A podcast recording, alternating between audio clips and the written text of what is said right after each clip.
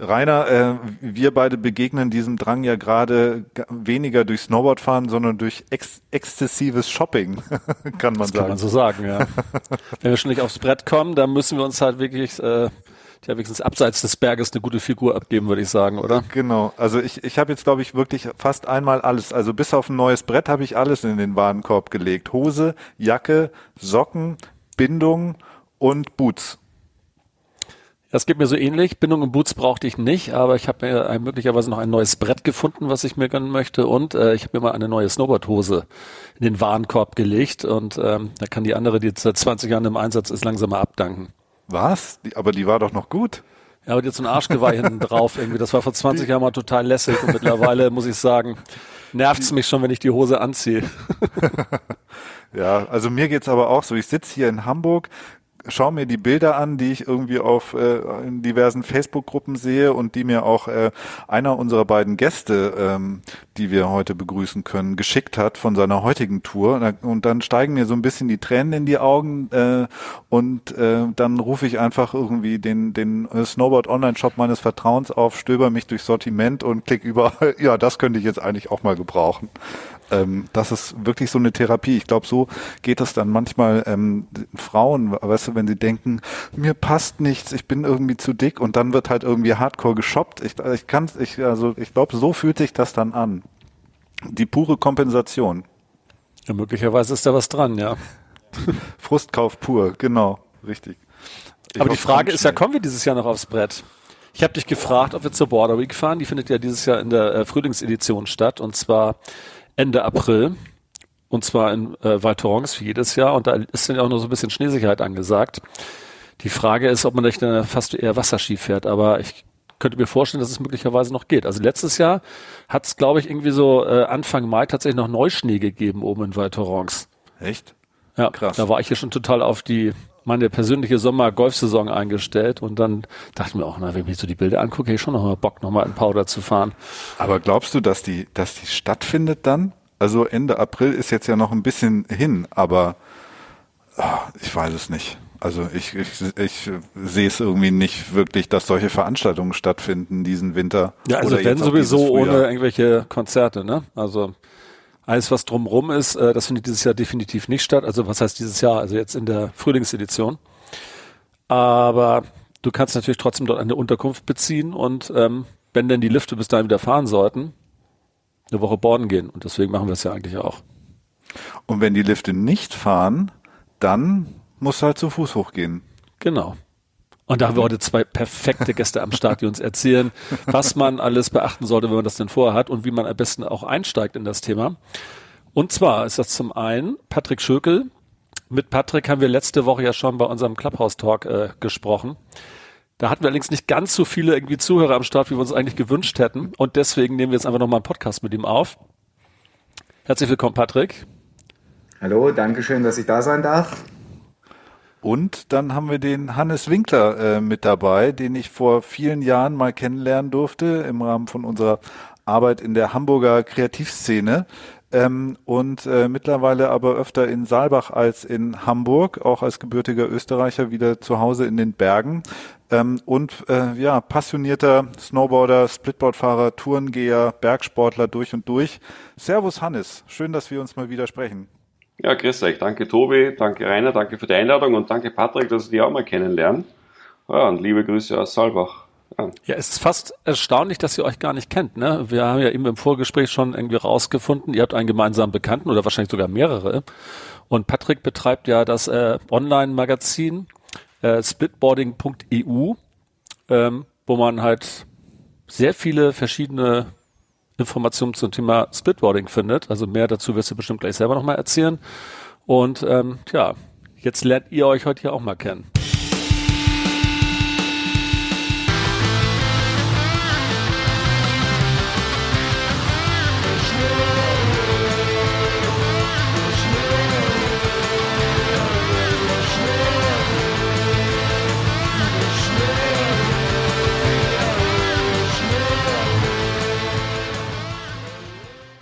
Jetzt wart ihr ja beide äh, heute schon in den Bergen unterwegs. Ne? Vielleicht wollt ihr ein bisschen erzählen, so für den Anfang, wie es war äh, und äh, Renate und mich so ein bisschen neidisch machen. Ähm, Hannes, du warst heute unterwegs, hast mir ein paar Bilder gezeigt. Ähm, das sah ja ziemlich cool aus. Mhm. Also wir waren heute, ähm, wir haben so, so eine Alm, eine Hochalm über den Winter äh, die uns zur Verfügung gestellt wird, weil wir im Sommer eben auch auf der Alm mithelfen. Und das ist so ein bisschen unser Basiscamp. Von dort aus unternehmen wir unsere Touren. Die Alm liegt ungefähr auf 1900 Meter. Und wir waren heute Talschluss Voglachgraben.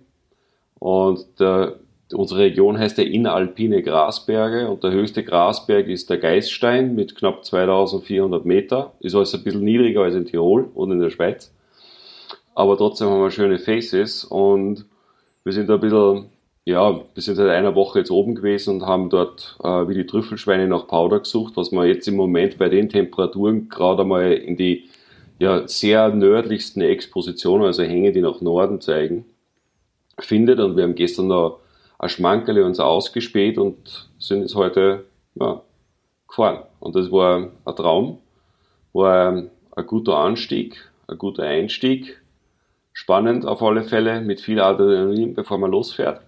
Und, ähm, aber echt eine, eine geile Tour, schöne Abfahrt, bisschen Powder drin, bisschen Haarsteckerl drunter, ab und zu ein bisschen Wind verfrachtet. Aber im Moment, wo alle unterwegs sind und durch einen Slush oder durch einen Vieren irgendwie oder eher schon durchs Zitronensorbet aufsteigen, weil wir im Moment, im Moment gerade echt wilde Temperaturen haben für ja, ein bisschen über Mitte Februar, ähm, sind wir halt aus der Komfortzone raus und in unsere Powerzone rein. Und das war richtig gut. Das hört sich gut an. Ähm, wie bereitest du dich dann auf so einen Tag vor? Jetzt wart ihr eine ganze Woche da oben und habt ja nicht nur eine Tour gemacht, oder? Wie, wie plant man das dann irgendwie schon die ganze Woche einmal durch? Oder ist das dann eher so, man sitzt am Abend da und sagt, wo, wo gehen wir denn morgen hoch? Und äh, dann wälzt man nochmal Berichte und Karten und so weiter? Also die wichtigste Vorbereitung dafür war, dass ich auf diese Alm Richtantennen raufgeschleppt habe, damit ich ein bisschen Internet kriege. Ja. Weil ohne dem geht's heute eigentlich nicht mehr.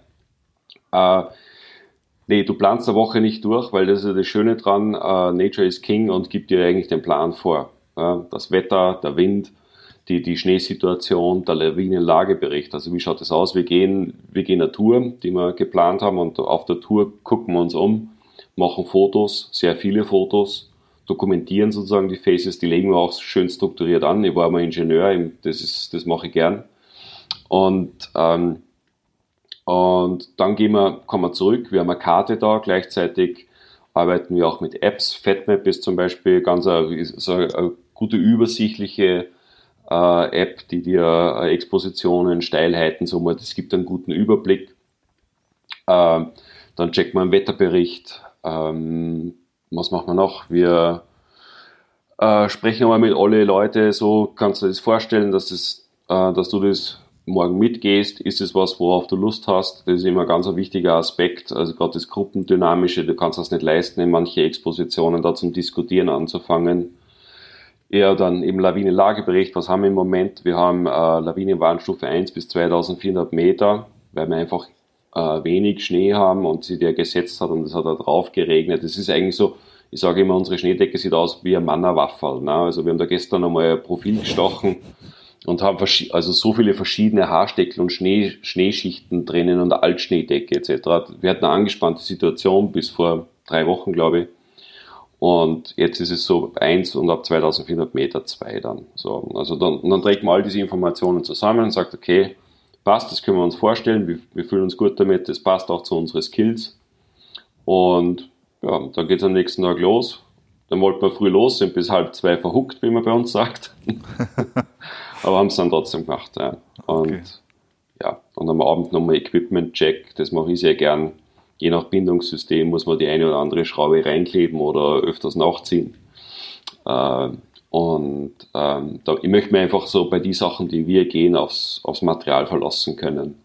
Auf mich und aufs Material. Mhm. Ja, und auf, auf die Buddies, mit ich unterwegs bin. Und bist du dann oder ist die ganze Gruppe, seid ihr mit dem Splitboard dann unterwegs oder sind dann auch Skitourengeher dabei oder habt ihr Schneeschuhe und das Board auf dem Rücken oder? Also wir sind wir waren heute eine, äh, eine Hybridgruppe. Wir hatten einen Skitourengeher dabei. Es ist ja jetzt auch der Anlass für euren Podcast. Ne? Viele Leute, die bis dato gar nicht daran gedacht hätten, dass sie was anderes als einen Lift benutzen, um nach oben zu kommen, holen sie dann jetzt irgendwann einmal eine Stegbindung oder irgendwie eine Tourenski oder sowas und, und, und bauen dann ihre alten Ski auf Tourenski um etc. So einen hatten wir dabei. Den hat man beim Vortag nochmal noch mal getestet in, in, in einer kürzeren Rinne und nachdem sie nur drei oder viermal äh, da reingesteckt hat durch den Haarstecker, habe ich gesagt, du bist bereit. und ähm, also es war eine, eine, eine, Mischung und die restlichen drei Leute waren äh, Splitboarder. Es gibt äh, wenig Leute, also das, das Gehen mit gerade ja, in den Bereichen mit Schneeschuhe oder auch mit, mit äh, Climbs, das sind so Aluski, die man zusammenstecken kann. Das ist einmal ein guter Einstieg, einmal reinschnuppern, möchte man das machen, gefällt mir das, äh, ähm, kann ich mir das vorstellen, dass ich das intensiver betreibe, weil das musst du intensiver betreiben, wenn du, du bist da einfach mit Kosten konfrontiert, die hast du als normaler Snowboard, außer man hat eure Warenkörbe, na, dann ähm, habe ich auch ein paar Kosten auf dem Zettel, aber ansonsten, ja, also Schneeschuhe Climbs ist ein, ist ein Einstieg, aber dann macht es wirklich Sinn, mit Splitboard zu gehen oder auch mit gute Tourski. Bei der Auswahl der Tour habe ich direkt mal eine Frage an Patrick. Und zwar habt ihr auf splitboarding.eu ja diverse Touren zur Auswahl, vom Anfänger bis zum Vollprofi nenne ich es mal. Und ähm, da habt ihr ja wahrscheinlich ein Netzwerk an Leuten, die euch diese Touren auch zuliefern und quasi so, wie Hannes es gerade erzählt hat, irgendwie dokumentieren. Ist das korrekt? Oder seid ihr die tatsächlich alle selber gegangen? Also die meisten Touren sind wir selber gegangen. Also der Martin, der Ike und ich. Okay. Und dann haben wir noch den Danny und den Ben, die uns noch die ein oder andere Tour eingetragen haben. Die werden von uns aber nochmal überprüft, ob das auch korrekt eingetragen ist. Weil, okay. Das habe ich letztes Mal schon erzählt. Für uns ist es sehr, sehr wichtig. Die Sicherheit spielt eine extrem große Rolle. Und dementsprechend möchten wir eben auch auf unserer Seite möglichst sichere Touren, zumindest was die Beschreibung der Tour betrifft, äh, anbieten bzw. darstellen. Also ich glaube, das ist ja super wichtig gerade. Ne? Also jetzt in der Mangelung von Bergen hier in Hamburg und frühlingshaften Temperaturen habe ich mich heute aufs, aufs Rennrad gesetzt und bin so eine kleine Runde gedreht äh, habe mir dabei Komoot, das kennt ihr vielleicht auch, diese App irgendwie eine Tour ausgesucht. Weißt du, und ob die jetzt irgendwie, das, das sind ja auch alles irgendwie, das ist ja User-Generated Content praktisch, ne? Jeder Hiopai, so wie ich, kann ja sagen, ich fahre hier jetzt irgendwie mal eine Runde durch die Stadt und stelle das dann dort ein und kann irgendwie das weiterempfehlen.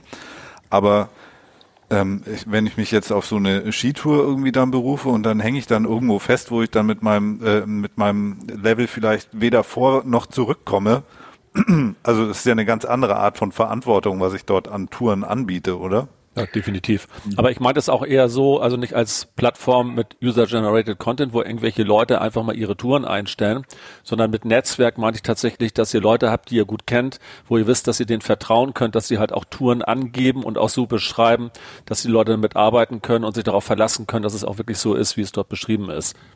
So meinte ja, ich das mit dem wir, Netzwerk. Sind wir aber ein relativ kleines Netzwerk und überprüfen wir alles nochmal, damit wir uns da dann eben auch sicher sein können. Und wenn irgendwelche Dinge klar sind, dann rufen wir den Kumpel an und fragen, du, das verstehe ich nicht so richtig, wie meinst du denn das? Wenn ich das auf der Karte anschaue, dann stimmt das nicht mit deiner Beschreibung überein. Und so ziehen wir das dann nochmal gerade und kriegen da möglichst hohe Qualität dann raus für unsere Tourendarstellungen, beziehungsweise Tourenbeschreibungen. Seit wann machst du denn das, ähm, den Blog, also splitboarding.eu und äh, wie hat sich das jetzt auch im Laufe der letzten Jahre entwickelt? Das war ja erstmal, also ist ja komplett neue Technologie auch vor gar nicht allzu langer Zeit gewesen, ne? Und dann mittlerweile äh, fängt es ja so langsam an, auch, ich würde jetzt nicht in den Mainstream äh, reinzugehen, aber gerade jetzt zur Corona-Zeit ähm, gehen die ja auch ähm, richtig gut über den Tresen, ne? Diese ganzen Splitboards. Also angefangen, ich weiß es gar nicht mehr genau, vor acht oder neun Jahren hat das damals, ich war viel alleine unterwegs und habe mir gedacht, ich möchte mal ein Touren-Tagebuch führen und das könnte ich eigentlich auch online machen. Und ja, dann habe ich mal ein bisschen rumgeschaut und dann gab es in Amerika das Splitboard.com. Die gibt es ja schon ewig. Und dann habe ich mir gedacht, für Europa gibt es da nichts. Mensch, rufe ich doch mal einen Martin an, ob er nicht Lust hat, da was zu programmieren. Und dann hat der Martin gesagt, ja, boah, puh, noch eine Seite programmieren, weiß nicht, meinst du schon, dass das Sinn macht? Dann habe ich ihm gleich mal gesagt, nee, also Sinn macht das sicher nicht. Wir bewegen uns in der, in der Snowboard-Branche. Also da brauchen wir uns nichts zu erhoffen. Aber es würde mir sehr viel Spaß machen und auch Freude bereiten, wenn wir da zusammen was aufbauen.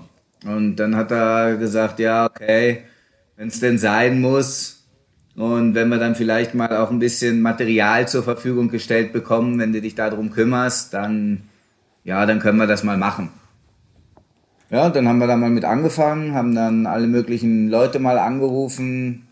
Zunächst einmal einen englischen Mountain Guide, der damals seit bereits 20 oder 25 Jahren Touren angeboten hat, auch schon im, äh, mit dem Splitboard. Und ich denke mir immer, ein Mountain, Mountain Guide, der das schon seit 25 Jahren macht, der macht einiges richtig, weil sonst würde er es schon nicht mehr machen. Und das war super. Den haben wir dann mal nach seinen Safety Patterns gefragt, also was bei ihm wichtig ist für die eigene Sicherheit und auch die Sicherheit der Kunden. Und das war praktisch so das erste in unserer Sicherheitsserie. Und dann haben wir uns gedacht, das ist ja ganz gut gelaufen. Dann schauen wir doch mal, ob wir da an die großen Jungs drankommen. Und dann sind wir eben auch an den Jeremy Jones, an den Xavier de la Rue, an den Mitch Tölderer, ähm, ja, sogar den Travis Rice haben wir dann mal interviewen können. Die großen Snowboarder, Backcountry-Fahrer oder Freerider. Und da ist mittlerweile ein recht schönes, ja, ein recht schönes Arsenal an Sicherheitsartikeln entstanden. Und die werden auch gut besucht und die Menschen sind interessiert daran.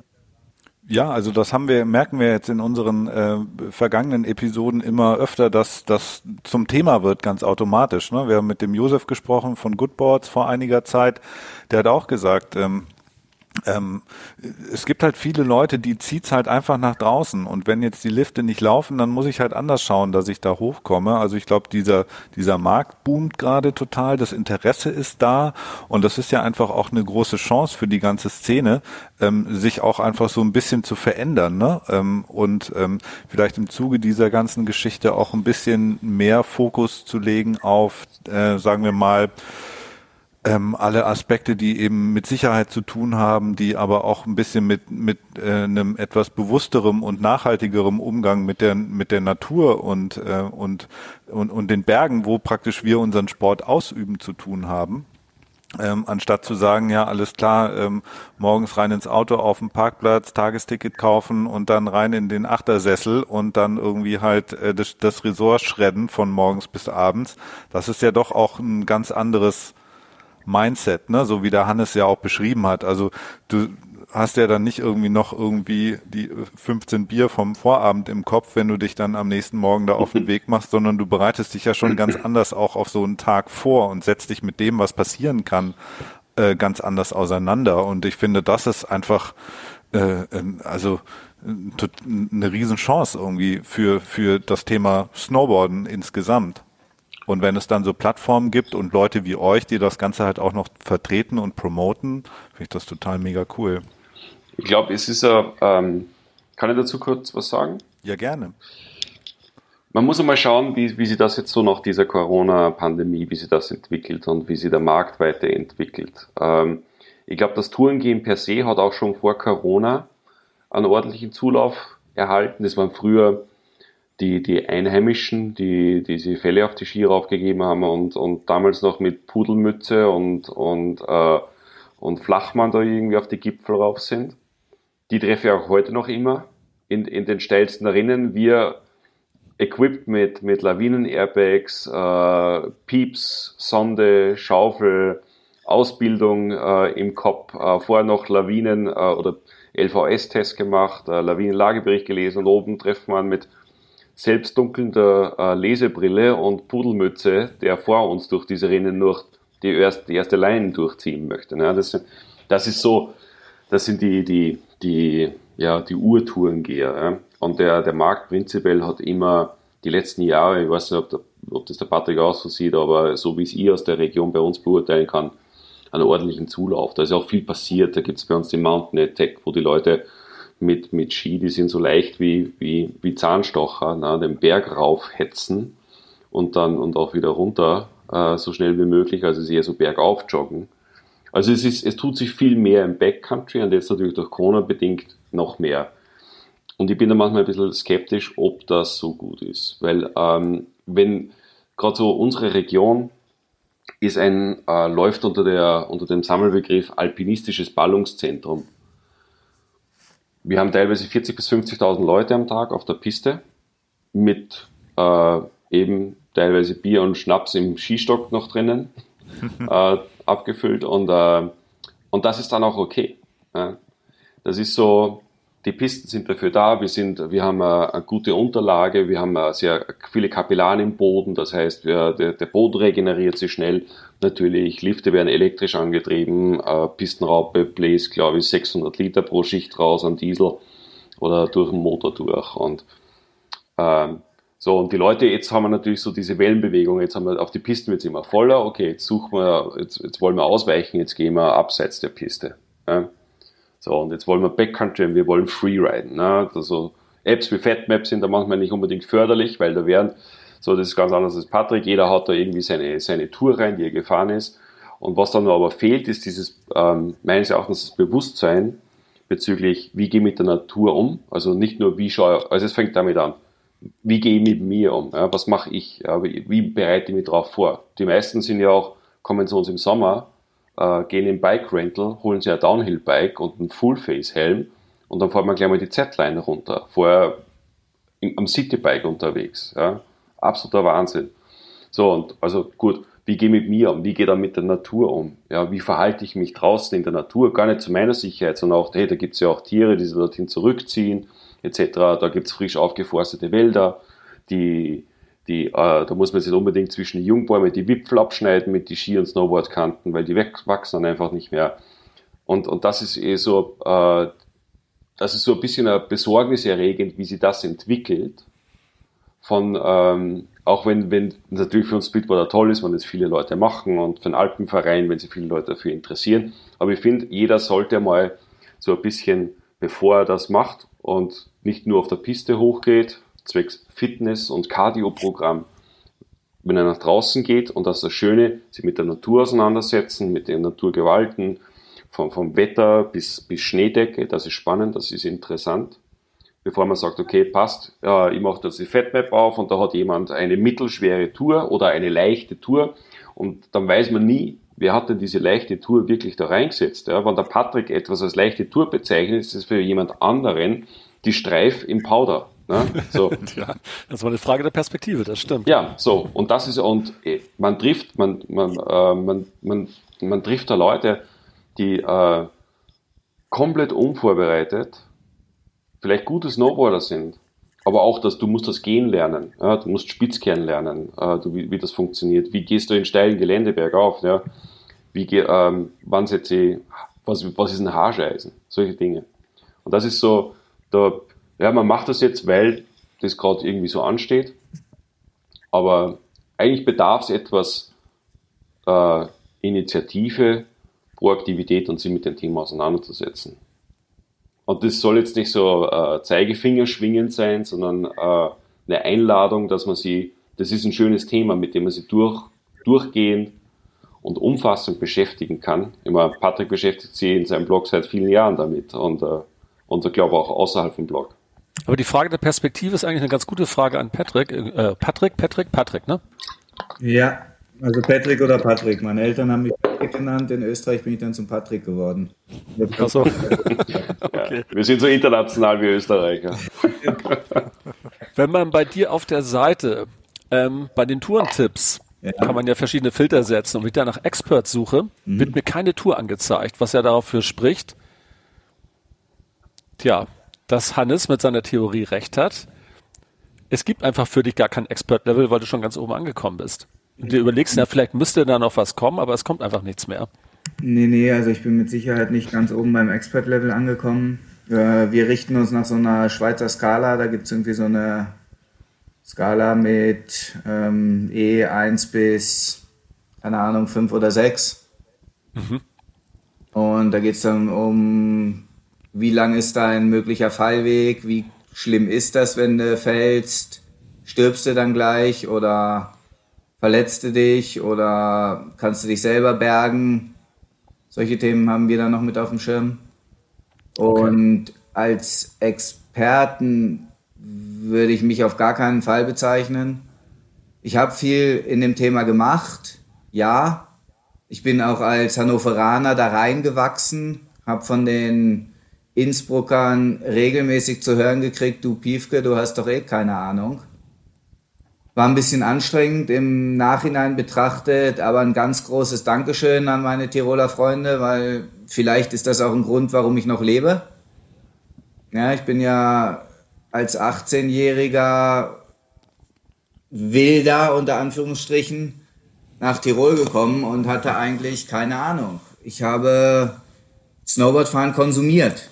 Das ist auch zu dem Thema, was der Rainer vorhin gesagt hatte. Das ist ja ganz was anderes, wenn man auf der Piste fahren geht und Höhenmeter macht, beziehungsweise Tiefenmeter macht.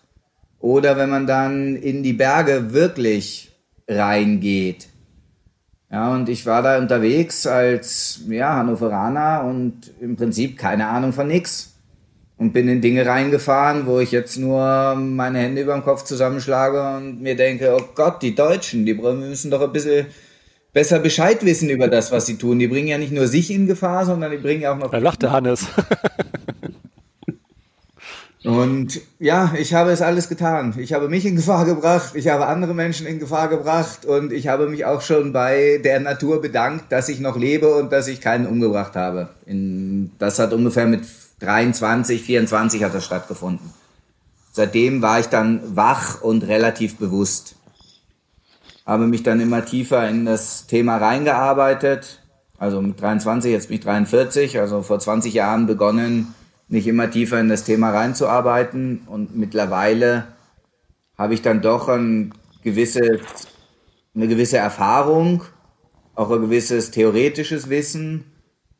Und ich suche mir die Tage, an denen ich mein persönliches Risiko etwas höher schraube als normal, sehr genau aus.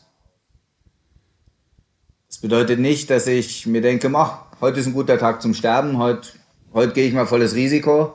Nein, ich habe immer so möglichst viele Parameter, die auch der Hannes gerade genannt hat, Lawinenlagebericht, Höhe der, Höhe der Änderung der Lawinengefahr, Exposition, Windeinfluss der letzten zwei Wochen, wenn es im Archiv noch gut erkennbar ist, Erwärmung, ähm, mit welcher Gruppe bewege ich mich, wie stark sind die Gruppenteilnehmer, wie stark fühle ich mich selber heute und so weiter. All solche Themen sind damit drin. Wie viele Leute sind unterwegs? Wenn ich vernünftig unterwegs bin, habe ich vielleicht über mir jemanden laufen, der, der es auf mich runtertritt. Was ist über mir, was ist unter mir? Habe ich irgendwelche Abbruchkanten unter mir, wo ich runterfallen könnte, wenn irgendwas schief läuft? Oder habe ich viele Felsen, wo mich da die Lawine, selbst wenn ich nicht verschüttet werde, durch den mechanischen Einfluss schon in Einzelteile zerlegt. All solche Parameter, die habe ich dann natürlich auf dem Schirm. Und dementsprechend passe ich meine, meine Routen dann auch an. Also es ist dann immer, also bei mir ist im Kopf irgendwie so, was passiert? Zerreiße ich mir meine Hose, wenn es blöd läuft? Oder kann ich mich nicht mehr um mein Kind kümmern? Und wenn es ist, ich kann mich nicht mehr um mein Kind kümmern, dann ist für mich rote Fahne, ich gehe nicht mehr weiter, ich drehe um. Das ist ein äh, ja, ähm, ganz guter Punkt, weil das, das interessiert mich jetzt gerade total. Also das Risiko, das du beschreibst, ne? Also das kann ich das ausschli also je nachdem, für welche Tour ich mich entscheide, wo gehe ich hin, wie sieht's da aus, wie steil, welche Exposition etc., wie war das Wetter, wie war der Schneefall, wo, wo kam der Wind die ganze Zeit, das ist ja so das eine. Aber kann ich dann also da kann ich natürlich dann riskantere Touren äh, gehen oder halt irgendwie weniger riskante. Aber kann ich sozusagen dann auch, wenn ich unterwegs bin, mich auch dann ähm, also wie kann ich das dann noch beeinflussen, wenn ich jetzt irgendwo stehe und sage, kann ich durch die Wahl meiner Aufstiegsroute oder die Art und Weise, wie ich dann abfahre, ähm, dann auch mal mehr oder weniger riskant unterwegs sein, weil irgendwann stehe ich ja da und sage, okay, jetzt muss ich wieder runter. Ich kann jetzt dann nicht einfach auf der anderen Seite vom Berg abfahren. Also im Zweifel vielleicht schon, ja, genau. dann brauche ich dann irgendwie ein Taxi oder was weiß ich, äh, muss dann abgeholt werden, klar. Aber also wie, wie kann ich das unterschiedlich gestalten, wenn ich dann schon unterwegs bin, nach, nachdem ich mich für was entschieden habe? Naja, ich schaue mir ja bei der Routenplanung, schaue ich mir ja die Schlüsselstellen ganz genau an. Und bei den Schlüsselstellen, da schaue ich mir auch an, was gibt es für Alternativen. Kann man Gefahrenstellen vielleicht umgehen? Kann man sie umfahren? Passt das zusammen mit der Lawinengefahr aktuell am Tag? Und wie sieht es denn am Tag, wenn ich dann wirklich am Berg bin, aus? Ja, ist das, ist das dann so, wie ich es mir vorgestellt habe? Oder sieht das vielleicht total wild aus? Oder sieht es vielleicht ganz sanft aus, weil die Sonne scheint und ein wunderschöner Tag ist? Und also ich persönlich, ich habe kein Problem damit zu sagen, nee, ich gehe nicht weiter. Wenn ich irgendwie vom Bauchgefühl her, wenn irgendwas da ist, was sich komisch anfühlt, dann sage ich nein, Ende. Also ich kenne das von einer Münchner Gruppe, da bin ich hier durch meine, äh, durch die Mutter von meinem Sohn mal reingekommen. Da waren wir dann in der Schweiz unterwegs. Das Wetter drohte irgendwie schlecht zu werden, neblig zu werden und ich habe gesagt, nee Leute, also es steht nichts dafür, dass wir noch zum Gipfel raufgehen. Ich warte dann hier unten auf euch, wenn ihr das unbedingt machen wollt, dann tut das. Und dann treffen wir uns hier unten wieder. Ja, was ist passiert? Ich saß drei Stunden da unten, weil die dann plötzlich im Nebel saßen und GPS Meter für Meter sich irgendwie mit dem Trackback-Funktion da wieder runtergehangelt haben. Und ich saß da, habe einen Tee nach dem anderen getrunken, bis meine Flasche leer war und habe mir gedacht, ey Leute, wie kann man denn so bescheuert sein? Nur weil ihr jetzt gerade in der Schweiz seid, müsst ihr doch wohl nicht euer Leben investieren. Aber ich bin natürlich auch verwöhnt gewesen, ja. Ich bin zum Gutwetter-Skitourengeher verkommen, weil ich eben in Innsbruck gelebt habe und bei, immer bei den besten Verhältnissen los konnte. Und wenn schon irgendwo alles zerfahren ist, mal, dann gehe ich halt ein bisschen weiter oder gehe ein bisschen höher oder gehe ein bisschen nördlicher oder gehe ein bisschen extremer. Und dann finde ich schon was Unverspurtes. Und das ist eben, wenn du so die Wochenendurlauber, wozu ich mich jetzt selber zähle, die sehen das dann natürlich ein bisschen anders. Die sind dann an dem Tag da und wollen einen Gipfelsieg. Also wenn ich dieses Wort Gipfelsieg höre, da wird mir schlecht. Ja, hast du den Gipfel schon gemacht? Äh, weiß ich nicht. Der Gipfel, der steht seit vielen tausenden Jahren da. Ich habe da keine Aktien drin. Ich habe da nichts gemacht. Ja, ich gucke mir den mal an und wenn der Berg dann sagt, ja komm, dann näher ich mich mal an und dann schaue ich mal, ob der Berg mich rauflässt. Aber wenn irgendwo ein Steinschlag ist oder irgendwo ein Schneerutsch an der Seite daherkommt, dann sagt der Berg mir gerade, nee, Patrick, geh mal wieder lieber, ist heute nicht der Tag dafür. Und da versuche ich eben auch sehr bewusst auf alle möglichen Zeichen der Natur zu hören. Und bisher hat das immer recht gut funktioniert. Aber das kann ich total gut nachvollziehen, weil im Endeffekt äh, hat jetzt nichts mit Tourengehen zu tun, aber auch ich habe ja oder Rainer und ich, wenn wir dann irgendwo unterwegs sind, äh, die ein, zwei Wochen im Jahr, die wir dann auf dem Brett stehen von Hamburg aus, ähm, oder ich bin dann bei meiner Mom im Allgäu und dann sage ich, ich gehe jetzt zum Borden. Die sagt, ich was, aber es ist doch viel zu kalt. Geh doch morgen. Und ich so, nein, auf gar keinen Fall. Ich, also ich habe ja jetzt nur die paar Tage. Dann ist mir doch jetzt egal, dann ziehe ich mich halt wärmer an oder es ist schlecht Wetter oder es schneit total und alle Einheimischen bleiben zu Hause, aber halt die Gäste, die, die, die sind halt da und die wollen halt was erleben. Ne? Und dann kann ich mir schon vorstellen, dass es dann auch schwierig ist, ähm, da dann einfach zurückzustecken und zu sagen, gut, dann heute halt nicht. Das kann ich mir schon vorstellen, dass das eine, eine vielen nicht so leicht fällt. Ne? Und äh, wenn man dann das Risiko vielleicht nicht ganz gut beurteilen kann, bringt man sich schnell in Gefahr. Aber da lernst du, da, da lernst du eine Menge über dich selber. Und, ähm, und das, was Patrick sagt, kann ich nur unterschreiben. Das ist so, äh, gerade so Intuition und Bauchgefühl. Ja? Du musst einfach alles ausschalten rundherum, zu sagen, es hat schreckliche Unfälle gegeben, weil äh, Freeride-Gruppen einen Guide gebucht haben und die kommen dann für eine Woche Freeride in Südtirol, war glaube ich vor zwei, drei Jahren, war ein furchtbares Unglück. Äh, irgendwie 17, 18, 19 Leute verschüttet und, und, und auch tot geborgen worden, weil ich gesagt haben, okay, wir, wir buchen eine Freeride-Woche. Ähm, und dann war halt die ganze Woche war wirklich kein Wetter zum, zum Touren gehen. Und dann hat es aber durchgeschneit und durchgedampft und dann war plötzlich Bluebird-Wetter. Und dann sind wir noch von der von einer, von einer Almhütte oder von einer Berghütte losgegangen und der, der, der, der, der, der Hüttenwirt hat dann gesagt, seid ihr komplett des Wahnsinns. Ja? Aber nee, wir haben dafür bezahlt und wir müssen jetzt und unbedingt. Und äh, die große Kunst ist dann wirklich, und das habe ich auch bei meiner Ausbildung beim Alpenverein äh, äh, gelernt, ist so auf sich zu hören, äh, auf sich selbst zu vertrauen und der Gruppendynamik zu widerstehen. Weil ähm, das ist so, hey komm jetzt, da liegt jetzt mhm. der äh, ähm, Ausbildungs, Ausbildungswoche am Kitzsteinhorn, äh, hat es drei Tage durchgedammt, aber vorher war kein Schnee da. Und da liegt halt dann ein Meter oder eineinhalb Meter Fluffy, Puffy, aber über Felsen drüber. Mhm. Du siehst die Felsen nicht mehr und dann krach einmal mit, mit Mach 10 gegen einen Felsen, weil du da gerade irgendwie Tour aufgegangen bist und dann das Face runterdonnerst, noch, noch schlechte Sicht, diffuses Licht, keine, keine Skibrille der Welt kann da irgendwie für dich sagen, hey, da ist ein Felsen da ist ein Felsen, zumindest heute. Und ich habe dann gesagt zur Gruppe, so, ihr könnt da gerne fahren, aber ich drehe da jetzt um, ich fahre auf die Alm oder auf, der, auf mein Quartier und trinke einen Tee auch. Ne? Am Ende des Tages mussten wir einen mit dem Helikopter abholen, der hat sich sein Knie gebrochen und sein ganzes Board dazu. So, weil er einfach so einen Felsen übersehen hat. Und das ist etwas, aber ich glaube, man muss hier auch an der Stelle unterscheiden zwischen, es gibt ja inzwischen so äh, äh, Modetouren. Ne? Die sind schon so ausgespurt, das ist eine, eine, fast eine Rolltreppe nach oben. Ne? Oder auf Schienen. Und das ist okay. Das ist ja, worum geht's? Was, was will man, was, was will man machen? Ja? Ich glaube, das, klein anfangen ist auf alle Fälle mal ganz wichtig. Ja. Ich muss jetzt nicht gleich irgendwie das super derbe Splitboard und ich fange jetzt gleich mal irgendwie mit einem der, der Rennen da hinterm Hochkeilhaus an, ja, sondern ich gehe mal daneben dran, dann wird es ein bisschen steiler, dann übe das, dann mache ich vielleicht eine Ausbildung, dann lerne ich auch einmal mit, der, mit, dem, Lavi, äh, mit dem LVS zu suchen, ja, also mit dem, mit dem Pieps. Und das muss man eigentlich wöchentlich trainieren.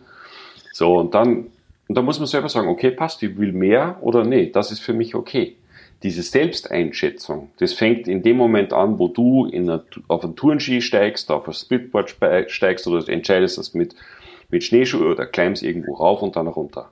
Und dann musst du auch schauen beim Runterfahren, na, was passiert da jetzt? Na?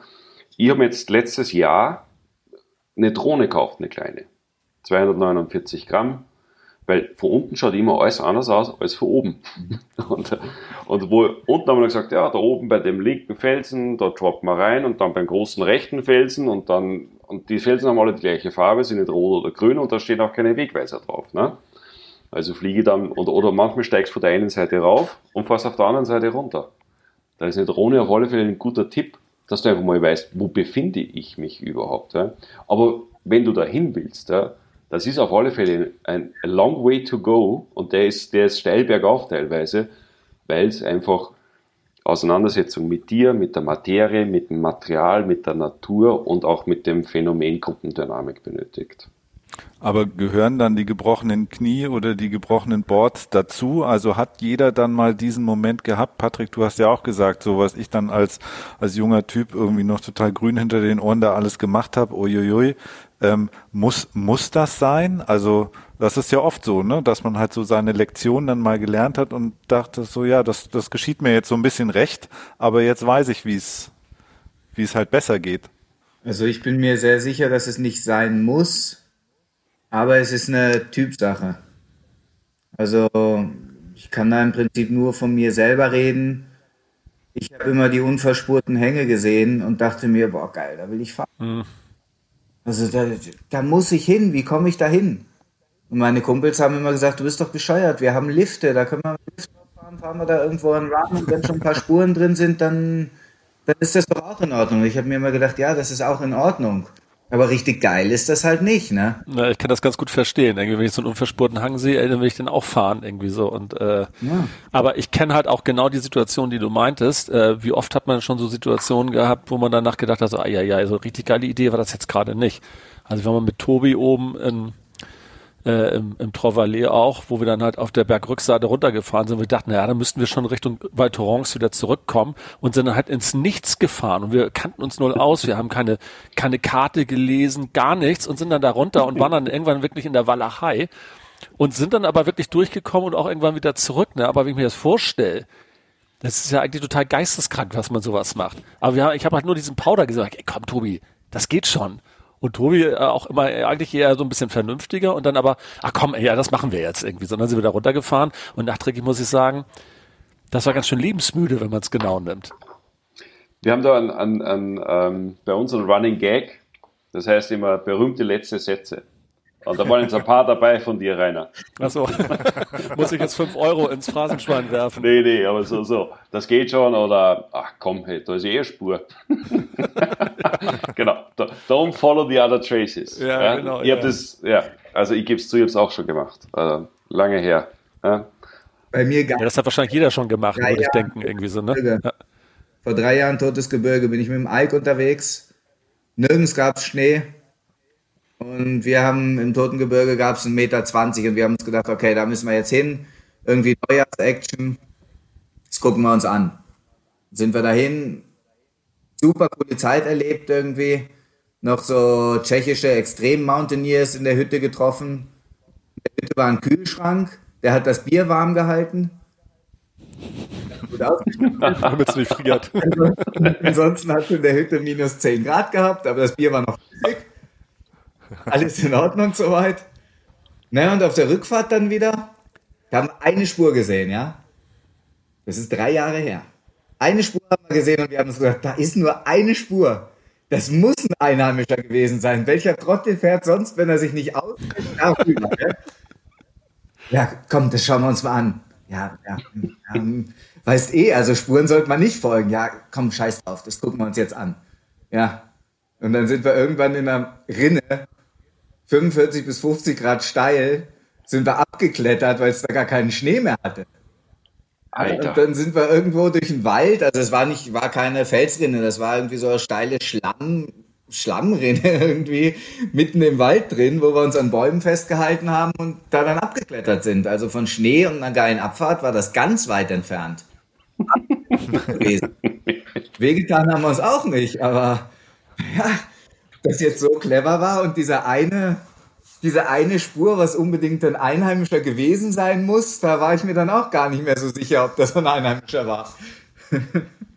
Ja, hellseherische Fähigkeiten, ne? Hat man da plötzlich. Ja, ja genau. Wir hatten das früher mal mit äh, 18 bin mit einem Freund zusammen am Freitagabend losgefahren, damals mit Rainbow Tours, so ein Hamburger Reiseunternehmen, die mal für ganz kleines Geld halt so, so Touren angeboten haben, für Jugendliche meist. Dann sind wir die ganze Nacht durch mit dem Bus äh, nach Hintertux gefahren und waren dann morgens auch zum ersten Lift dann dort da und hatten auch so ein paar andere Jungs, äh, mit denen wir abends auch ein paar Biere getrunken hatten. Und mit denen sind wir dann halt äh, mit dem ersten Lift hoch und die meinte, ja, sie haben da schon was gesehen und da wollen sie langfahren. So, und wir haben uns dann da oben getrennt und dann haben wir die abends dann halt wieder getroffen und meinen totaler Scheißtag irgendwie. Die sind diese erste Abfahrt gefahren und sind halt tatsächlich im, auch im absoluten Niemandsland gelandet und sind da aber auch nicht weitergekommen und mussten dann durch den tiefen Schnee irgendwie zurückstapfen und äh, man weiß ja, wie super anstrengend das ist und die sind gerade so eben noch tatsächlich zur Dämmerung unten angekommen. Aber die sind halt den ganzen Tag eigentlich gar nicht gefahren. Die sind halt losgefahren, sind in eine Situation reingefahren, äh, mit der sie halt überhaupt nicht gerechnet haben und sind dann eigentlich noch ganz gut davon gekommen, dass sie es überhaupt wieder rausgeschafft haben. So, und dann haben wir am nächsten Tag noch äh, einen halben Skitag gehabt und dann ging es zurück nach Hamburg. Also die haben einen richtig guten Trip gehabt. Saßen viel im Bus, sind durch den tiefen Schnee durchgestapft und hatten dann, glaube ich, noch einen halben Tag auf dem Brett und das war's. Ja. Das ist das Cardio-Programm, von dem der Hannes erzählt hat. Können Sie froh sein, dass Ihnen nichts passiert ist. Also haben Sie schon einen ganz guten Tag gehabt. Ja, das stimmt allerdings. Ja, ja. Und oftmals werden dafür auch Bergretter dann hergenommen, ne? Wenn du gar nicht mehr rauskommst und wenn du wirklich in, äh, durch den tiefen Schnee, nicht mehr oder totale Erschöpfung. Ich gehe mal davon aus, die haben wenig Verpflegung dabei gehabt. Sicherlich eine Thermoskanne voll mit warmem Tee und auch ähm, ansonsten äh, gut ausgerüstet, aber nee, wahrscheinlich nicht. Und dann werden Bergretter gerufen. Und es war ja. vor allem noch nicht die Zeit irgendwie, wo es halt Mobiltelefone gab, ne? So, also das du hast auch nicht überall Empfang. Ja? In Österreich hast du, ja. hast du sehr oft Empfang, weil wir von unserer Topografie eben her ähm, ein Testmarkt sind, um neue äh, Übertragungsstandards zu, zu überprüfen. Aber jetzt auf, auf der Hochalm da oben, da habe ich auch erst äh, Richtantennen und Verstärker raufpacken müssen. Du kannst immer einen Notruf absetzen, das sollte immer funktionieren, die 140. Aber so weit soll es gar nicht kommen, weil da werden weiter Leute in, eigentlich in die Entscheidung, die du getroffen hast, ziehst du die dann mit hinein. Ja, die, die Retter bringen sich ja dann äh, genau in die gleiche Gefahr, in die du dich schon begeben hast. Also ja. das ist schon krass, ja. Und das sieht man oft, oft auf der äh, Patrick Nordkette, ne? Das ist ja auch so, ähm, da, da wirklich, das ist so, da kommt die Gondel und dann geht es darum, wer als letzter in die Gondel steigt. Mhm. Weil wer als letztes in die Gondel steigt, kommt als erstes raus. Genau. Ja, so. klar. Und dann, das war jetzt glaube ich, und ne, also da, da habe ich Videos gesehen und auch Leute gesehen, die unten jemand verschüttet, oben fährt trotzdem wieder jemand rein. Das ist das, was Patrick vorhin gesagt hat, auch so. Ne? Du bist ja nicht mehr alleine am Berg. Ja? Und das würde ja eine schöne Challenge an uns Menschheit überhaupt so aufeinander aufpassen und achtsam sein und kollaborieren, auch auf dem Berg, ist wichtiger denn je. Seilschaften sozusagen äh, äh, Interdependente herstellen. So, und das gleiche war jetzt in Oberdauern, da war halt zufällig die Bergrettung äh, verschüttet, junge Leute rein, oben ist wieder einer drüber, der hat dann die Bergretter verschüttet, aber die hatten gerade Dreharbeiten und deswegen konnte der Hubschrauber da, weil mit dem Hubschrauber gedreht worden ist, rechtzeitig zur Stelle sein. Ja.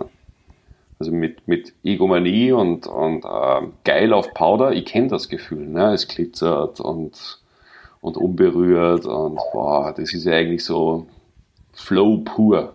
Ja. Aber da muss man sich, da muss man sich echt ganz bei sich sein, wenn man diese Entscheidung trifft und alle Konsequenzen bedenken. Ich bin zum Beispiel die letzten fünf Jahre in Innsbruck, bin ich nicht mehr auf die Nordkette rauf. Okay. Weil es geht um die erste Gondel. Es ist dann wirklich Aggression da an der ersten Gondel. Und dann eben, was der Hannes gesagt hat, als letzter rein, damit du als erster raus kannst. Und dann rennst du los, schnallst an und fährst in den Hang rein, ohne dir den anzuschauen weil die haben das ja weggesprengt und das passt eh alles. Nur damit du als Erster drin bist. Ich meine, der Run ist geil. Ja, also ähm, brauchen wir uns nichts vorzumachen. Aber der Wahnsinn, der da dann abläuft, mir war das dann zu blöd. Ich habe mir dann gedacht, mei, dann fahre ich halt irgendwie halbe Stunde irgendwo hin, stehe erst um halb zehn auf, schlafe vorher aus und finde auch was Unverspurtes und bin dann halt mit zwei Kumpels unterwegs. Und das ist das, was mir dann so richtig Freude gemacht hat und was mich immer weiter in das selber planen äh, reingetrieben hat. Aber dann ist ja dieser, was, was alle ja immer so vermeintlich mit diesem, mit so Individualismus und Freiheit äh, in Verbindung bringen, ja eigentlich auch die totale Teamarbeit, oder? Also jetzt auch in so einer, in so einer Seilschaft, wie du es genannt hast, dann unterwegs zu sein, also sowohl beim Aufstieg als auch bei der Abfahrt dann aufeinander Acht zu geben und sich halt dann nicht gegenseitig noch in Gefahr zu bringen, also Abstand halten, äh, auch äh, damit ich nicht sozusagen, wenn mir was passiert, noch alle anderen mitnehme. Ähm, das sind ja alles so Dinge, da, das, also Team. Ich glaube, wenn die natürlich alle gleichzeitig da in das Schneebrett reinfahren, irgendwie ist jetzt auch nicht so richtig schlau. Nee, jemand muss sie ja ausgraben. Ne? Das ist ganz wichtig. Mal Patrick, du hast vorhin gesagt, dass du alleine unterwegs warst. Das ist mir von Anfang an, ich hätte mir es gerne öfters gewünscht, weil, oder gute Bedingungen, aber ich habe niemanden gehabt zum Gehen hier. Gerade wenn wir hier Wintersaison haben, sind viele meiner Freunde richtig eingespannt, mhm. haben keine Zeit. Ja. Das sind aber auch die Leute, mit denen die Sachen gehen kann. Äh, das, das machst du halt auch nicht mit jedem. Aber ohne Buddy rücke ich nicht mehr aus. Egal was ich mache. Also jetzt natürlich, wenn ich jetzt ein bisschen auf der Piste rauflatsche, aber mindestens einer oder eine Person mit dabei, die mir, äh, der ich vertrauen kann, wo das auch passt ähm, wo ich weiß, okay, wo wir sich aufeinander verlassen können. Und dann fahren wir halt auch getrennt in Hänge rein. Und, so, und haben wir auch Funkgerät oft dabei, dass wir uns kommunizieren. Du, pass auf, heute haben wir es gerade benutzt, pass auf, wenn du links runter, da ist echt eine Eisplatte oder das ist so ein Haarsteckler, als wir runterbremst von 100 auf, auf 5 in einer Sekunde. Aber dass man all diese, dass man auch so, ja, man muss sich gegenseitig rausbuddeln. Ne? Also die, die Schaufel, wenn man selber mal vergraben ist, dann bringt es nichts mehr. Ja, mhm. Ja das kann also ich nachvollziehen, aber damals gab es halt keinen. Ich wollte los und dann war mir das auch wurscht.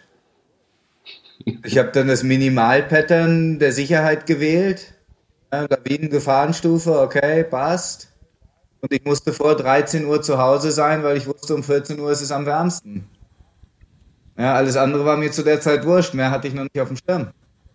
Mhm. Und es gab dann Momente, irgendwie Schönspitze, 3000 Meter. Und es war dann schon warm und ich komme am Parkplatz unten an und plötzlich machst du Wuff. Und dann gucke ich nach oben. Dann sehe ich, wie die ganze Flanke abgerissen ist, die, wo ich vor einer Viertelstunde noch war. Und die ist dann über so eine Felsnase rübergeschossen, 30 Meter in die Höhe und dann 500 Meter runter. Ja, und dann stand ich am Parkplatz und dann fühlte ich mich plötzlich gar nicht mehr so wohl. Also ich wusste nicht so richtig. Mir war irgendwie so zwischen schlecht und totalem Glücklichsein, weil ja nichts passiert ist. Demut ist ein gutes Gefühl. Demut. Was? Demut. Demut. Ja, ja, Demut ist sowas. Ja. Und ja, da ist mir schon die ein oder andere, das ein oder andere Mal habe ich da schon einen wahnsinnigen Glücksengel gehabt. Wie, wie seht ihr das, ähm, weil ich das äh, Gefühl habe, dass gerade jetzt auch die, die Ausrüstung, die man so mit sich führt, also Schaufel, ähm, ähm, oder jetzt auch so ein Airbag-Rucksack oder so. Ich habe manchmal den Eindruck, das ist eigentlich eher schon so ein so ein hippes äh, Accessoire, dass ich so, das gehört irgendwie so ein bisschen mit dazu, wenn ich halt unterwegs bin, auch im im Ressort fahre, äh, so ein Airbag auf dem Rücken zu haben, weil das halt irgendwie gerade geil ist oder ähm, äh, aber eigentlich kann ich vielleicht damit überhaupt gar nicht umgehen. Aber äh, beobachtet ihr das auch, dass Leute dann durch so eine Ausrüstung einfach sich vermeintlich sicher fühlen und denken, ja, dann kann mir ja nichts passieren, ich habe ja so einen Rucksack auf dem Rücken ähm, und dann sich halt einfach in solche Situationen begeben? Also ich könnte mir vorstellen, dass das ja eine, eine Sicherheit vermittelt, die aber gar nicht da ist. Ich glaube, das ist, das ist so eine alte Diskussion, Patrick, oder? Das ist so, gibt da der Rucksack mehr Sicherheit äh, oder das Gefühl? Das Erste, was du sagst, Tobi, ich beobachte es auch bei uns, heute ein ABS oder ein Orthovox-Rucksackel umgehängt haben und noch Norona-Klamotte aufmagaziniert ohne Ende, Pockhelmchen, dann bist du schon mal zumindest auf dem, auf dem weißen Laufsteg der Piste der krasse Freerider. Ne? Das Modell gibt's auf alle Fälle. Wir haben auch Leute im Sommer, die auf dem Downhill-Bike die, die rauf und runter fahren und, ähm, und das Rad keinen Kratzer hat. So, das ist der eine Typus. Ja, okay, guck mal her, was bin ich für ein sicker Shredder und Freerider. Ja. Die, die, das andere Thema, zumindest alle Leute, mit denen ich zu tun habe, die werden deswegen nicht risikofreudiger, weil sie das Ding umgeschnallt haben. Aber du holst da, ich glaube, in dem Moment, wo du die Entscheidung triffst, dass du da dieses Investment tätigst, und das ist ja auch nicht, das ist ja auch nicht ohne, ne? Also wenn du, ich, mal, ich bin einmal mit Leo, mein, mein, äh, wie sag, meine, meine Buddy äh, Shred Zweckehe am Berg am Lift gesessen und wir haben mal zusammengerechnet, was wir an Equipment da gerade in, wo waren wir da, in Meierhofen oder na, Zillachtal, ähm, was wir da, was wir da an uns tragen, ja. Und das war mehrere tausend Euro. Mhm. Vom ABS-Rucksack, Splitboard, alles, was wir da hinten im Rucksack drinnen haben und so weiter. So, also wenn du mal den ABS-Rucksack dir kaufst und nicht nur aus modetechnischen Influencer-Gründen, dass du dir krasser Typ bist, ne? ich glaube, dann glaube ich nicht, dass du sagst, okay, ich fahre jetzt trotzdem da in dieses Face rein, weil äh, ich habe den Rucksack und der, der wird das schon für mich regeln. Dann hast du in dem Moment der Kaufentscheidung hast du ja schon vorher damit beschäftigt, warum dass du den dir holst. Also ich glaube, es gibt, gibt wahrscheinlich die Leute, die sagen, ich habe eh Rucksackerl, ich kann mir jetzt überall reinhauen. Sicher, die Spezialisten gibt es immer überall, aber ich glaube nicht, dass, dass das auf alle zutrifft. Also ich habe mich zweimal dabei ertappt, dass ich ohne Rucksack gesagt hätte, nee, fahre ich nicht. Und mit Rucksack waren wir dann eine Gruppe, haben wir alle Rucksäcke gehabt, halt die Crew, mit der wir unterwegs sind. Und dann war halt doch irgendwie so, ja, fahren wir einzeln, aber fahren wir doch, wir haben ja die Rucksäcke, wir kriegen uns eh wieder raus. Ja, das haben wir zweimal gemacht. Wir sind auf, ich habe die Ausbildung vom österreichischen Alpenverein, die ist in Ordnung. Es wird sehr viel auf Selbst ähm, Also, dass man auf sich selber aufpasst und sich nicht überschätzt und wirklich sehr vernünftig am Berg unterwegs ist, wird da viel Wert drauf gelegt. Ähm, ich persönlich bin mittlerweile gerade bei langen Touren wieder ohne Rucksack unterwegs. Also schon mit Rucksack, aber nicht mit ABS-Rucksack oder Lawinen-Rucksack, weil A ist er nach wie vor sau schwer und B, wenn ich den Rucksack brauchen sollte, dann habe ich eh schon zwei, drei Entscheidungen getroffen, die nicht richtig sind. Insofern brauche ich den Rucksack nicht. Wenn ich aber jetzt im ähm, zum Freeriden unterwegs bin, ja, für mich ist Freeriden und Touren gehen, das sind zwei komplett unterschiedliche Dinge. Freeriden ist für mich eher in Gebietsnähe ähm, mit Liftassistenz, wo du dann noch 200, 300 Höhenmeter oder so irgendwo hochläufst, um dann Gelände zu erreichen, was du normalerweise nicht fahren kannst. So, wenn du da unterwegs bist, was meistens viel befahren ist, wo auch die Liftbetreiber sprengen oder ähnliches, meiner Meinung nach der Rucksack sehr, sehr großen Sinn, weil man doch ein bisschen stärker sich darauf verlässt, dass man sich ja doch mehr oder weniger im gesicherten oder halbwegs kontrollierten Skiraum bewegt. Ja, man muss natürlich auf die gewissen Gefahren, die überall im alpinen Gelände ähm, permanent sind, da muss man schon drauf achten, aber es ist ein größeres persönliches Risiko vorhanden, dass man da leichtsinniger ist. Und da, glaube ich, macht der Airbag absolut Sinn. Jetzt bei Touren gehen, da gibt es natürlich unterschiedliche Lager. Da kann ich nur meine eigene Sichtweise benutzen. Wenn es lang und weit wird, ist mir der Airbag zu schwer. Und ich, wie gesagt, ich habe mich selber schon zweimal dabei ertappt, dass ich einen Scheiß gebaut habe, weil ich einen Airbag dabei hatte und das passiert mir, wenn ich keinen dabei habe, nicht. Aber wie ich vorhin schon einen Einstieg gefunden habe, dass mit dem, wie gehe ich an die ganze Thematik ran, suche ich mir einen Guide, gehe, laufe ich einfach mal los. Das ist von Mensch zu Mensch unterschiedlich. Da gibt es dann eher die Entdecker und die, die einen Drang haben, irgendwas kennenzulernen, die auf dem Berggipfel sind und den nächsten Berggipfel sehen und unbedingt wissen wollen, was dahinter los ist. Nordkette. Ich habe dann die Leute gefragt, was ist eigentlich, wenn man auf der anderen Seite von der Nordkette runterfährt? Nicht nach Innsbruck, sondern was ist denn da eigentlich? Ja, äh, das wissen wir nicht. Wir fahren auf der Nordkette und wir fahren auf der Seegruben. So, ja, okay, gut. Entschuldigung, dass ich euch da gefragt habe, mich hat das halt interessiert. Dann habe ich halt irgendwie mit einem anderen Kumpel, haben wir uns das da mal angeschaut und dann haben wir mal geguckt und dann sind wir da mal runtergefahren. Das war spannend, das war super. Aber das sind eben ich weiß nicht, das sind unterschiedliche Menschen, die da unterwegs sind. Und auf der einen Seite eben mehr so die Entdecker oder vielleicht Pioniere, keine Ahnung. Und auf der anderen Seite irgendwo die Menschen, die irgendwo was machen möchten, was ein bisschen außerhalb der Norm ist, irgendwo ein Erlebnis. Und die Leute, für die, die sich weniger mit der Materie dann beschäftigen, ist das schon ein sehr zusätzlicher Sicherheitsmechanismus, wenn die einen Rucksack mit ähm, Airbag bei sich führen und den natürlich auch benutzen können.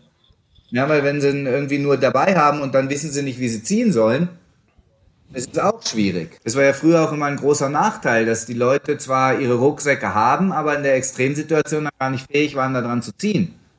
Und dann sind ja, ja Altenverein und die Firmen selber darauf ähm, aufgesprungen und haben den Menschen die Möglichkeit gegeben, ihre Rucksäcke auszuprobieren. Haben dann mal eine Zeit lang gratis Kartuschen gewechselt oder Pieps hat diesen Jetforce rausgebracht, der mit Elektro funktioniert. Das ist nochmal ein ganz anderes Thema mit Elektro am Berg und so. Aber das ist ein, mein, da möchte ich jetzt überhaupt, das führt viel zu weit, wenn ich mich dazu jetzt noch äußere. Ähm, aber das ist gut, weil da können die Leute dann mal probieren. Da können sie mal ziehen, da wissen sie, wie stark muss ich denn da überhaupt ziehen? Geht das ein ganz bisschen oder muss ich da richtig reißen und so? Jetzt kommen wir zu einer Anekdote in Ischgl und zwar hatte ich mal einen Bekannten, der hatte halt auch so einen äh, Lawinenrucksack auf mit Airbag und dann waren wir in diesem einen Après-Ski-Schuppen, wo auch die Go-Go's irgendwie oben auf dem Tresen tanzen. Und irgendwo nach dem zehnten Bier ist er dann hochgesprungen und hat dann auch sein Tänzchen mit Rucksack und voller Montur irgendwie aufgeführt.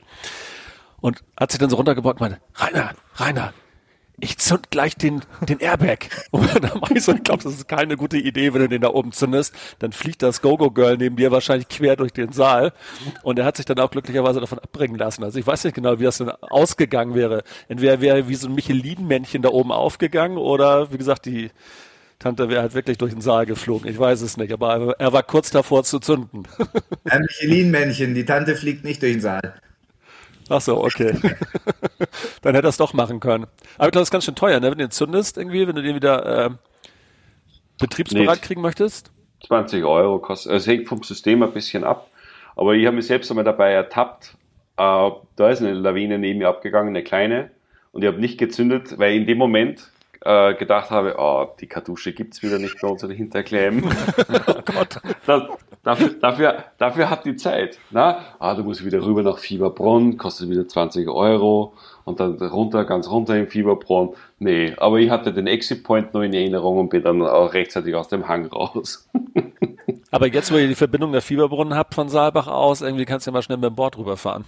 Sicher, immer dem Winter nicht, aber das hat, äh, das hat unser, unsere Region auf alle Fälle äh, zwischen Fieberbrunn und, und, und Saalbach ist der Hörnlinger Graben und das ist genau das, was der Patrick vorher beschrieben hat. Das ist so, da kannst du es richtig besorgen oder auch ganz gemütliche Tiefschneehänge und dann schiebst du unten raus und kommst direkt zur Mittelstation zu Tirol S. Ja, den sind wir schon ein paar Mal gefahren, das Ding da, mit den Varianten, die dort eingezeichnet sind, ne? Das ist eine ja, tolle ja. Strecke darunter, ja.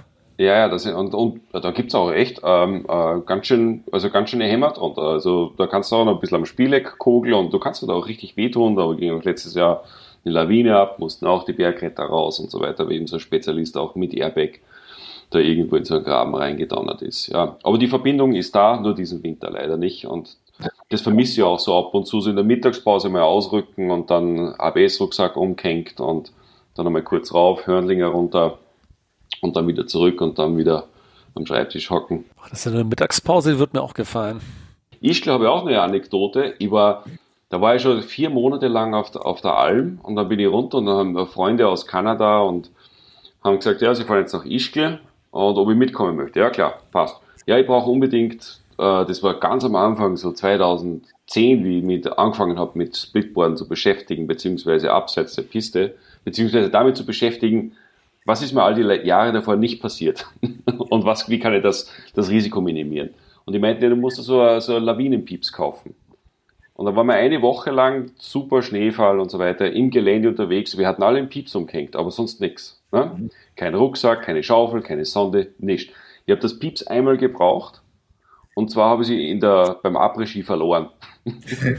und ich habe sie, dank Pieps habe ich sie echt wieder gefunden. Es war eine zweistöckige Après-Ski-Bar, wahrscheinlich jetzt auch äh, Corona-Hotspot. Aber ähm, mit dem Pieps, da habe ich zum ersten Mal wirklich ein Pieps in der Funktion glaube, es war der Menschenlawine und ähm, eine schlechte Musiklawine, aber ansonsten funktioniert's. Das heißt, du bist dann auch in so in so Halbkreisen durch die Bar durchmarschiert, bis du deine äh, Kumpels dann gefunden hast. Ja. Schön immer gerade halten. Kann, bitte mal weg da, bitte weg. Danke, danke, thank you. Ja. Aber das ist ja auch genauso der, also Rainer und ich haben das ja auch mal gemacht äh, im Rahmen von äh, von der wo wir ein paar Tage unterwegs waren, dann war das halt so ein Freeride-Camp oder Lawinencamp oder wie sich das nannte. Aber da hast du das Ding auch einmal umgebunden und hast es einmal piepen gehört. Aber das ist es ja. Also mehr kriegst du ja dann auch bei so einem ersten Mal überhaupt gar nicht mit. Aber ich glaube dann, viele denken dann, ja klar, habe ich doch jetzt gemacht, alles da, ich bin gerüstet, kann losgehen. Ähm, das ist ja genau diese trügerische Sicherheit, von der ich spreche, weil Rainer und ich haben uns dann auch versucht zu finden, aber also ohne dass wir verschüttet waren, einfach auf so einer Terrasse hinterm, hinterm, hinter irgendeiner Palette versteckt oder so. Aber da saß ich dann eine halbe Stunde und habe Rainer zugeguckt, wie er da hoch und runter läuft. Tobi, ja. hallo, wo bist du? Ähm, aber also wenn also was würdet ihr jetzt sagen, wenn jetzt da irgendjemand mit dem Thema anfangen will und ähm, sagt, ich interessiere mich dafür, ich habe da irgendwie Bock drauf und, und und bin auch bereit, diesen Invest zu machen. Aber was sind so die die elementaren Grundlagen, die man halt einfach braucht, bevor oder um um um sich dann einfach auch sicher bewegen zu können? Ich glaube, ähm, da kann ich mal anfangen. Patrick. Ja logisch. Super, weil das wäre jetzt wär meine Frage an euch, äh, Tobi Reiner und liebe Hörer da draußen gewesen. Ne?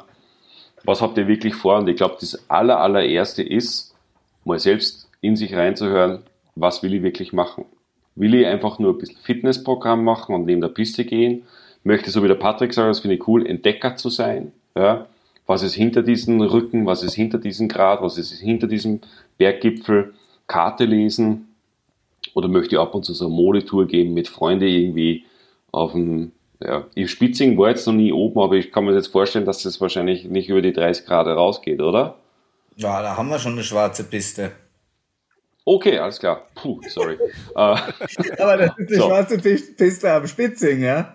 Also, ja, ja vielleicht okay. schon 100 Höhenmeter mit 35 plus haben wir, glaube ich, schon. Wow, okay. Cool. Also, aber die allererste Frage ist, was will ich machen? Ja, was, äh, äh, welche, welche, welche, welche Typ bin ich oder welche Kategorie? Ja, Mode, äh, dann irgendwann mal möchte ich Expert sein oder wirklich Forscher, Backcountry. Und je nachdem kannst du dann die Entscheidung treffen. Fange ich mal zum Schnuppern an mit, mit ähm, Schneeschuhe, Climbs, bevor ich das investiere. Ne? Und dann fangst du einmal zum Gehen an und lernst einmal überhaupt einmal gehen. Und dann würde ich wirklich sagen, ich kann nicht, äh, hier beim Alpenverein äh, gibt es ein Programm, das heißt Risk and Fun. Es gibt vier Module, die, die schließen, also bauen aufeinander auf. Äh, und vier ist dann schon so wirklich so Climb to Ski. Das musst du jetzt nicht gleich am Anfang machen. So, und da wirst du wirklich an das Thema herangeführt. Ich glaube, jedes Modul dauert, äh, wie war das damals, fünf oder sechs Tage. Du lernst an, du bist in Gruppen, du lernst den Umgang mit dem LVS, du lernst den Lawinenlagebericht richtig zu lesen, weil das ist ja auch eine kodierte Sprache, die du, also da steht in Wörtern, wenn da extrem steil steht, dann heißt das über 35 Grad oder über 40. Und äh, das lernst du zu verstehen. Du lernst dann auch Gruppendynamik. Da kommen Leute von überall her zusammen, kennen sich teilweise nicht. Du hast immer einen Bergführer dabei. Du hast auch jemanden so, so wie ein Trainer, der, der Soft Skills einmal ein bisschen trainiert und sie anguckt, eben so Themen wie Gruppendynamik. Das würde ich jedem auf alle Fälle empfehlen. Egal, ob du jetzt einfach auf der Piste hochlatscht oder ob du, ähm, ob du Größeres vorhast.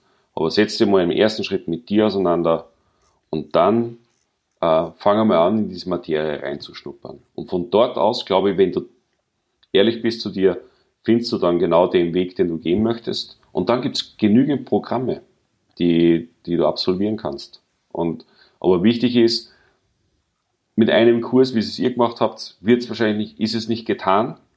Und gerade so, was ihr gesagt habt mit ähm, LVS-Suche oder, oder Sondieren etc., wir haben das jetzt auch mit den Newbies bei uns am Berg oben geprobt ähm, und versucht eine Stresssituation zu erzeugen. Und da habe ich auch wieder vergessen. Und ich mache das seit zehn Jahren, nachdem wir sozusagen ein Pieps gefunden haben, dass wir es ausschalten. Ja, das hat einfach weitergesendet, was die Signale von den anderen beeinträchtigt. Also wenn du dann wirklich da intensiv einsteigst, dann musst du dranbleiben. Du kannst es nicht erlauben, dass du dann irgendwie sagst, okay, nee, jetzt, ich kann es eh. Das ist so wie früher Schulaufgaben machen. Rechengang angucken, ja, ja, alles klar, passt, ja, verstanden. Ja. Ja, ich glaube auch, dass du das dann einfach, das ist ja genau das, was dann äh, eben die Erfahrung ausmacht. Ne? Also das ist so wie Führerschein machen und dann halt 20 Jahre nicht Auto fahren mhm. und sich dann irgendwie reinsetzen und denken, das funktioniert halt irgendwie, weil ich habe es ja mal gelernt. Ja. Ähm, ja, Oder klar. Patrick ja auch neulich schon erzählt hatte bei unserem Clubhouse-Talk, dass du dich ja trotzdem jedes Jahr über zu Saisonbeginn wieder einliest, obwohl du dich ja schon wirklich sehr intensiv und lange mit diesem Thema auseinandersetzt. Ich glaube, das ist echt ganz, ganz wichtig, damit man es halt nicht vergisst. Ja, genau. ich mache Thema ja sehr umfangreich ist. Losgeht, lese ich die Lawinenbücher wieder, um alles aufzufrischen. Und wenn wir uns dann das erste Mal wieder treffen, dann machen wir auch zwei, drei Stunden wieder Piepsübungen. Einfach damit wir selber äh, wieder reinkommen. Ich meine, wir machen das jetzt nicht mehr ganz so wie früher. Wir haben dann Spaß dabei und trinken dann eine Kaltschale dazu und dann rennen wir in der Gegend rum und suchen unsere Piepsgeräte. Ja, und was aber nach wie vor sehr wichtig ist, wir geben uns die zehn Minuten Zeit. Ja, weil länger als zehn Minuten dürfen wir nicht brauchen sind wir ja. alt und faul geworden und dann sind wir nicht mehr sicher in den Bergen. Ja, aber früher haben wir wirklich inklusive Kubikmeter Schnee bewegen, damit wir wissen, wie sich das mit dem Schaufeln anfühlt. Weil wenn ich irgendwie gepressten Schnee mal einen Kubikmeter bewegen muss und ich bin mit meiner Kraft schon zu 95 Prozent am Ende, weil ich mich bei der Tour komplett überschätzt habe, dann kriege ich den nicht mehr raus. Das ist schrecklich, wenn der Kumpel blau ist, wenn du den rausholst. Das schaut echt scheiße aus. Also, das wünsche ich keinem. Ich hatte persönlich das Glück, dass es mir nicht passiert ist, aber ich habe mehrere Kumpels, die mir die Geschichten erzählt haben und ich habe den Angst und Schrecken in deren Augen gesehen. Und der Hannes, der ist ja auch relativ viel am Weg, der wird da bestimmt auch das ein oder andere nicht so tolle Erlebnis haben. Ja, klar. Ja, du hattest ja vorhin auch von Travis Rice erzählt, ähm, auch ähm, den, also gibt es ja auch genug Filme von ihm, wo man dann sieht, dass er das den ganzen Hang äh, unterm Schnee äh, nach unten zurücklegt und nicht obendrauf. Ja, aber ja. der hat genügend Leute rundherum gehabt, die ihn dann gleich rausfischen, ne? Kamera drauf, Hubschrauber am Start und so weiter. Ja, ja klar. Genau. Ja, das, ähm, wir arbeiten dran, Patrick und ich, ne? aber nee, nee das wäre also so, so viel Aufmerksamkeit möchte ich gar nicht am Berg haben. Da möchte ich eher mehr Ruhe haben. Das ist die, die wunderbare, so laut muss Vakuum sein, wie es ab und zu am Berg ist. Ja. Das ist schön, ja. Ja, du hast vollkommen recht. Also das äh, Thema Demut, äh, Respekt, Ehrfurcht vor den Natur, also vor Natur und Naturgewalt. Ne? Auch das war so ein Begriff, der fiel ganz am Anfang, fand ich cool, weil das ist ja sowohl Bergsportler, aber jetzt auch ähm, Surfer oder so. Ne? Das sind ja alles so die die gleichen Geschichten, wo man merkt, diese Auseinandersetzung mit der Naturgewalt. Da, ja, der ist egal, äh, wie viele Wellen du schon geritten bist, wie viele Faces du schon ge äh, gefahren bist der, der killt dich dann, wenn es blöd läuft, äh, nimmt da keine Rücksicht. Und das ist, glaube ich, diese Ehrfurcht, die uns ja auch alle so fasziniert. Ne? Also du bist ja in den Bergen, weil du genau diese Erfahrung machen willst, dass es etwas gibt, das du halt als Mensch nicht lenken kannst, nicht beeinflussen kannst oder eben irgendwie deinen Willen aufzwängst, wie halt mit so vielen Sachen, sondern etwas, äh, dass es da etwas gibt, das größer ist als man selber ähm, und wo man halt einfach dem man nichts entgegensetzen kann. Ne? Wenn es hart das, auf hart kommt. Ich glaube, das ist so, du gehst da, also für mich war es so, ich habe es sehr gestern erzählt, Tobi, ich, ich, bin früher sehr viel gesegelt und äh, Wasser ist auch, da musst du mit Wind, mit Welle, mit Untergrund, mit Tiefengang und so weiter und, und Tidenhub und so weiter auseinandersetzen. Ne?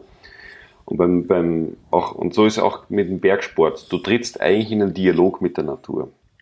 Und deswegen ist es auch gut, entgegen zu dem, was ich am Anfang gesagt habe, Leute, geht's raus, schaut euch die Berge an und geht, tretet in Dialog. Ja? Lest die Windzeichen, ja? Gangling, Anraum, wie sie alle heißen. Ja?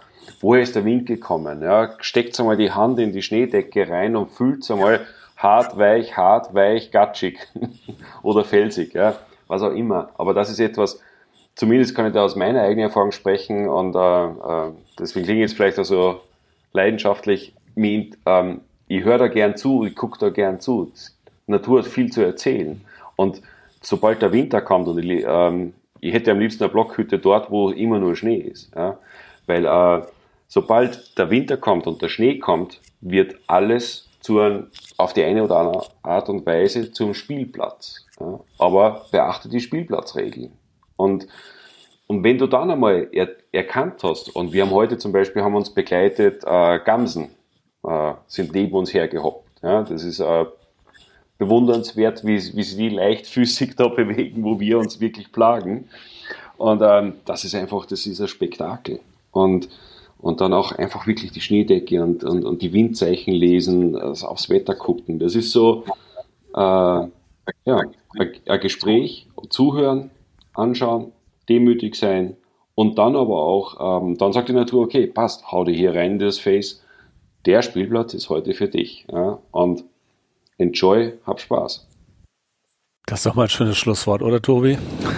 ja, musste ich auch gerade denken. Wir hatten schon über berühmte letzte Worte. Das ist es jetzt nicht, aber ähm, schöner kann das eigentlich gar kein Ende finden. Vielen Dank für diese sehr philosophische Zusammenfassung. Aber ich finde, das spiegelt ganz gut irgendwie deine und äh, ja eure oder vielleicht auch unser aller Einstellung zu dem Thema äh, zusammen. Und äh, daher an der Stelle schon mal vielen, vielen Dank für dieses wunderbare Gespräch. Ähm, Danke. Ich fand's mega. Äh, eure Einstellung, eure Haltung, eure Erfahrung zu dem Thema Splitboarding, Touren, Bewegen im alpinen Gelände äh, zu hören. Und ähm, ja, wir würden uns sehr freuen, wenn wir diese Erfahrung vielleicht einmal gemeinsam machen. Vielleicht nicht in diesem Winter, sondern im nächsten oder auch mal im Sommer die Berge genießen. Ähm, das würde mich jedenfalls sehr freuen, wenn wir das vielleicht mal nicht nur mündlich, sondern ganz persönlich hinkriegen würden. Ach, sehr gerne. Also die, wir arbeiten hart dran, dass wir diese Alm nächstes Jahr wieder haben und ich glaube, in der Konstellation könnte man es gut vorstellen. Na, Patrick, willst du uns mal besuchen? Also im Sommer bin ich raus, da gehe ich surfen. Bergen ja, nichts ja. zu suchen, aber im Winter sehr, sehr gerne, ja. Ja, finde ich eine gute Sache. Da machen wir bei uns einmal so ein kleines, ein kleines äh, Camp, Basislager auf 1900 Meter, gibt eine super Fläche davor, da können wir euch den ganzen Tag Lawinen, also LVS suchen lassen, während der Patrick und ich da auf den Gestern raufmarschieren, ne? ja, genau. Und der Rainer liegt unterm Schnee und wartet, bis ich komme und ich sitze aber da.